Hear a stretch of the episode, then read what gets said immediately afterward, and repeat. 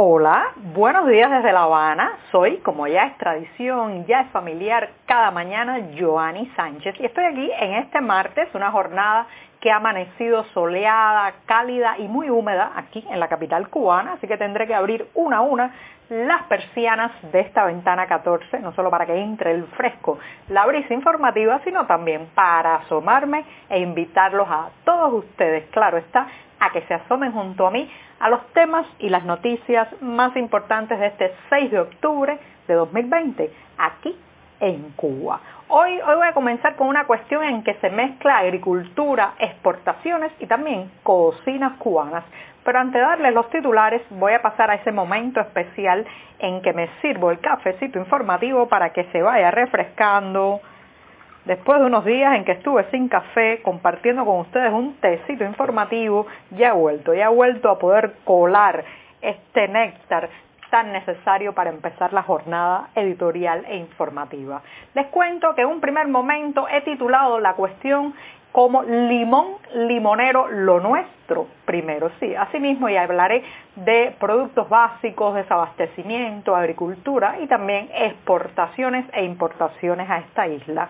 Mientras tanto, flexibilizan la contratación de jornaleros, de trabajadores en los campos cubanos, una medida bien recibida pero insuficiente según muchos agricultores consultados.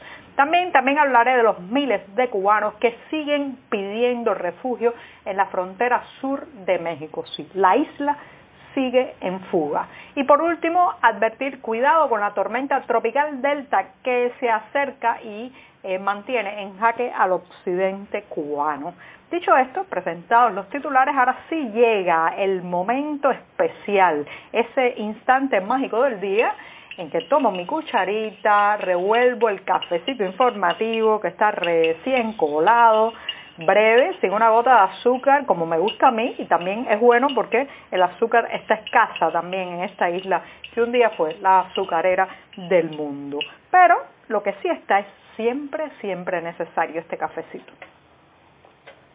Me doy el primer sorbito o buchito de café del día y los invito también, como es tradición en este programa, a que pasen por las páginas del diario digital 14ymedio.com y allí, allí podrán ampliar muchos de estos temas y la mayoría de estas noticias. Y dicho esto, me voy con la primera cuestión del día que ya les comentaba que había titulado Limón Limonero, lo nuestro primero.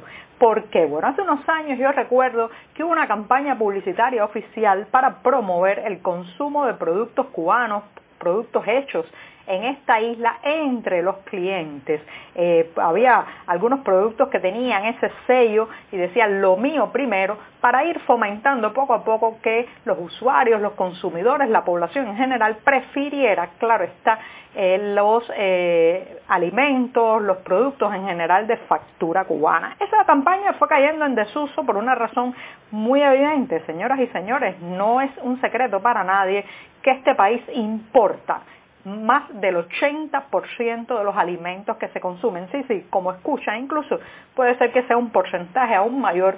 Eh, lo cierto es que estamos rodeados de productos importados a falta, a falta de una producción nacional que logre eh, cubrir parte o la totalidad de la demanda. ¿Por qué? Bueno, ya todos saben, la economía cubana está eh, atrapada en una camisa de fuerza de prohibiciones, regulaciones, controles, vigilancias, eh, canales burocráticos muy rígidos que impiden que la productividad, que las fuerzas productivas se desaten y logren pues eh, cumplir parte, reitero, de la demanda o la totalidad de la demanda de los clientes cubanos. Entonces, ¿qué es lo que ha pasado?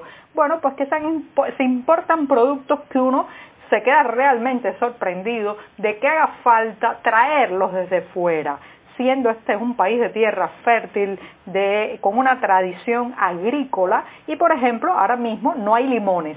Sí, no hay limones en Cuba prácticamente cuando se encuentran están eh, a un altísimo precio para los bolsillos nacionales y además de muy mala calidad, con muy poco jugo. Sin embargo, la prensa oficial por estos días ha hablado a bombo y platillo de un campesino que logró exportar limones a España. Sí, eh, como saben, hay una nueva flexibilización que permite a eh, los productores privados cubanos exportar a través de empresas estatales, bien controlado todo, bien atado y bien atado, y este campesino se ha mostrado como un ejemplo de lo que se puede lograr. Es un agricultor de la provincia de Magallabeque que en teoría logró exportar limones a España. Digo en teorías en teoría, porque un reportaje en las páginas de 14 y medio que buscaba la pista de estos limones o limas persa, que es como se le conoce en España, eh, que los intentó buscar en Madrid y en otras partes del territorio español, bueno, pues no, no hemos podido dar con los dichosos limones. Y mientras se muestra esto como una gran posibilidad que se abre para los agricultores, resulta, señoras y señores, que en las cocinas cubanas no hay limón ¿Con qué se tiene que estar cocinando ahora como agrio si usted va a preparar alguna receta que incluya este ingrediente básico? Mm, bueno, entonces tendrá que ir a las tiendas en moneda libremente convertible, las tiendas en dólares recién abiertas y allí comprar un extracto de limón que adivinen, adivinen de dónde viene, de España. O sea, el producto fresco, el producto de los campos cubanos, el producto natural, se está exportando, no lo hay en las tarimas de los mercados cubanos y a cambio tenemos que importar un extracto muy artificial, por cierto, para poder suplir la necesidad de ese ingrediente en las cocinas cubanas. Esto, es demencial, esto es de locos. ¿Quién? ¿Quién organiza este tipo de, de, cadenas productivas y de exportación que no tiene en cuenta que ese, ese producto está absolutamente deficitario, absolutamente ausente eh, de los mercados cubanos. Por eso, por eso es que no puede funcionar el lema de lo mío primero o lo nuestro primero por la sencilla razón de que lo nuestro no es suficiente, lo nuestro, lo mejor, muchas veces se exporta, se envía a otras partes del mundo como los camarones, las langostas y ahora, ahora en esa lista pues ya tenemos incluidos también al limón. Sí, sí, limón limonero, lo nuestro, lo nuestro parece que no podrá ser lo primero. Bueno, terminado este primer tema, me voy a dar otro sorbito de café, revuelvo, sigue caliente. Después de este segundo buchito del día, me voy con un tema que es afín al anterior y tiene que ver con la tierra, la agricultura. Como saben, hace unos días se ha implementado una nueva resolución que flexibiliza la contratación de trabajadores agrícolas. Sí, esa, esa parte tan importante de las cosechas y la producción de alimentos que es poder contratar jornaleros. Hasta ahora los campesinos privados tenían una serie de inconvenientes, requisitos para poder eh, contar con más brazos, especialmente en la época de cosecha, de siembra, que se necesitan eh, más trabajadores en una finca, en, en un trozo de tierra. Y bueno, pues esta resolución busca que la contratación sea más expedita, más rápida, con menos complicaciones, porque se puede contratar a trabajadores agrícolas sin que estos tengan previamente una licencia de trabajo privado, de trabajo por cuenta propia. Hasta ahí parece bien, parece que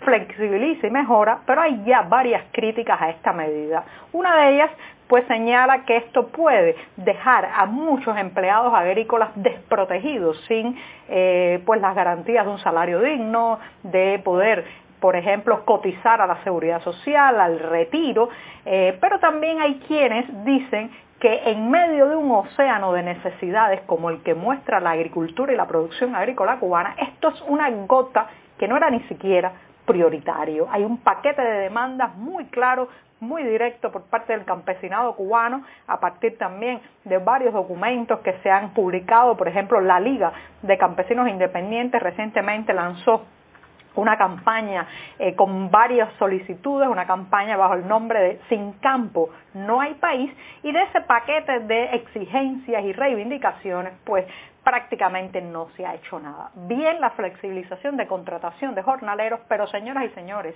esa no era la prioridad. La prioridad y las urgencias del campo cubano empiezan por gestos, decisiones, medidas mucho más drásticas, de mayor alcance y sobre todo qué hay que hacer ya. ¿Por qué? ¿Por qué siguen demorando y demorando la necesaria reforma sacudida, eh, flexibilización global eh, que permita a la producción agrícola de este país reflotarse, eh, finalmente pues encontrar los cauces en los que desarrollarse, explayarse sin tantas restricciones. Entonces, bueno, de ese océano de demandas y reivindicaciones que por décadas hemos escuchado a los agricultores de Siri Plantier, pues el oficialismo es elegido una pequeña parte que sí, es verdad que es una medida bien orientada, pero no tiene ni la velocidad ni el calado de la urgencia que se necesita ahora mismo en los campos cubanos. Y hablando de campos y de cubanos, miles, miles de cubanos siguen pidiendo refugio en la frontera sur de México, sí, así como lo escucha. Si usted pensó que por la pandemia, eh, por las restricciones de entrada eh, a Estados Unidos iba a disminuirse de alguna manera ese número, bueno, pues se equivocó porque los cubanos continúan entrando a México por el sur pese al cierre de las fronteras de muchos países en Centroamérica ante la pandemia y en lo que va de años, sí, en lo que va de 2020, ya son más de 4.000 los que han solicitado asilo en ese país, según según los datos publicados por la Comisión Nacional de Refugiados. La mayoría de estos cubanos que piden asilo en México quieren utilizar ese país como puente, trampolín, base de operaciones para intentar ingresar posteriormente a territorio de Estados Unidos. Así que les reitero, en lo que va de 2020, más de 4.000 cubanos, exactamente 4.174, han solicitado asilo en México.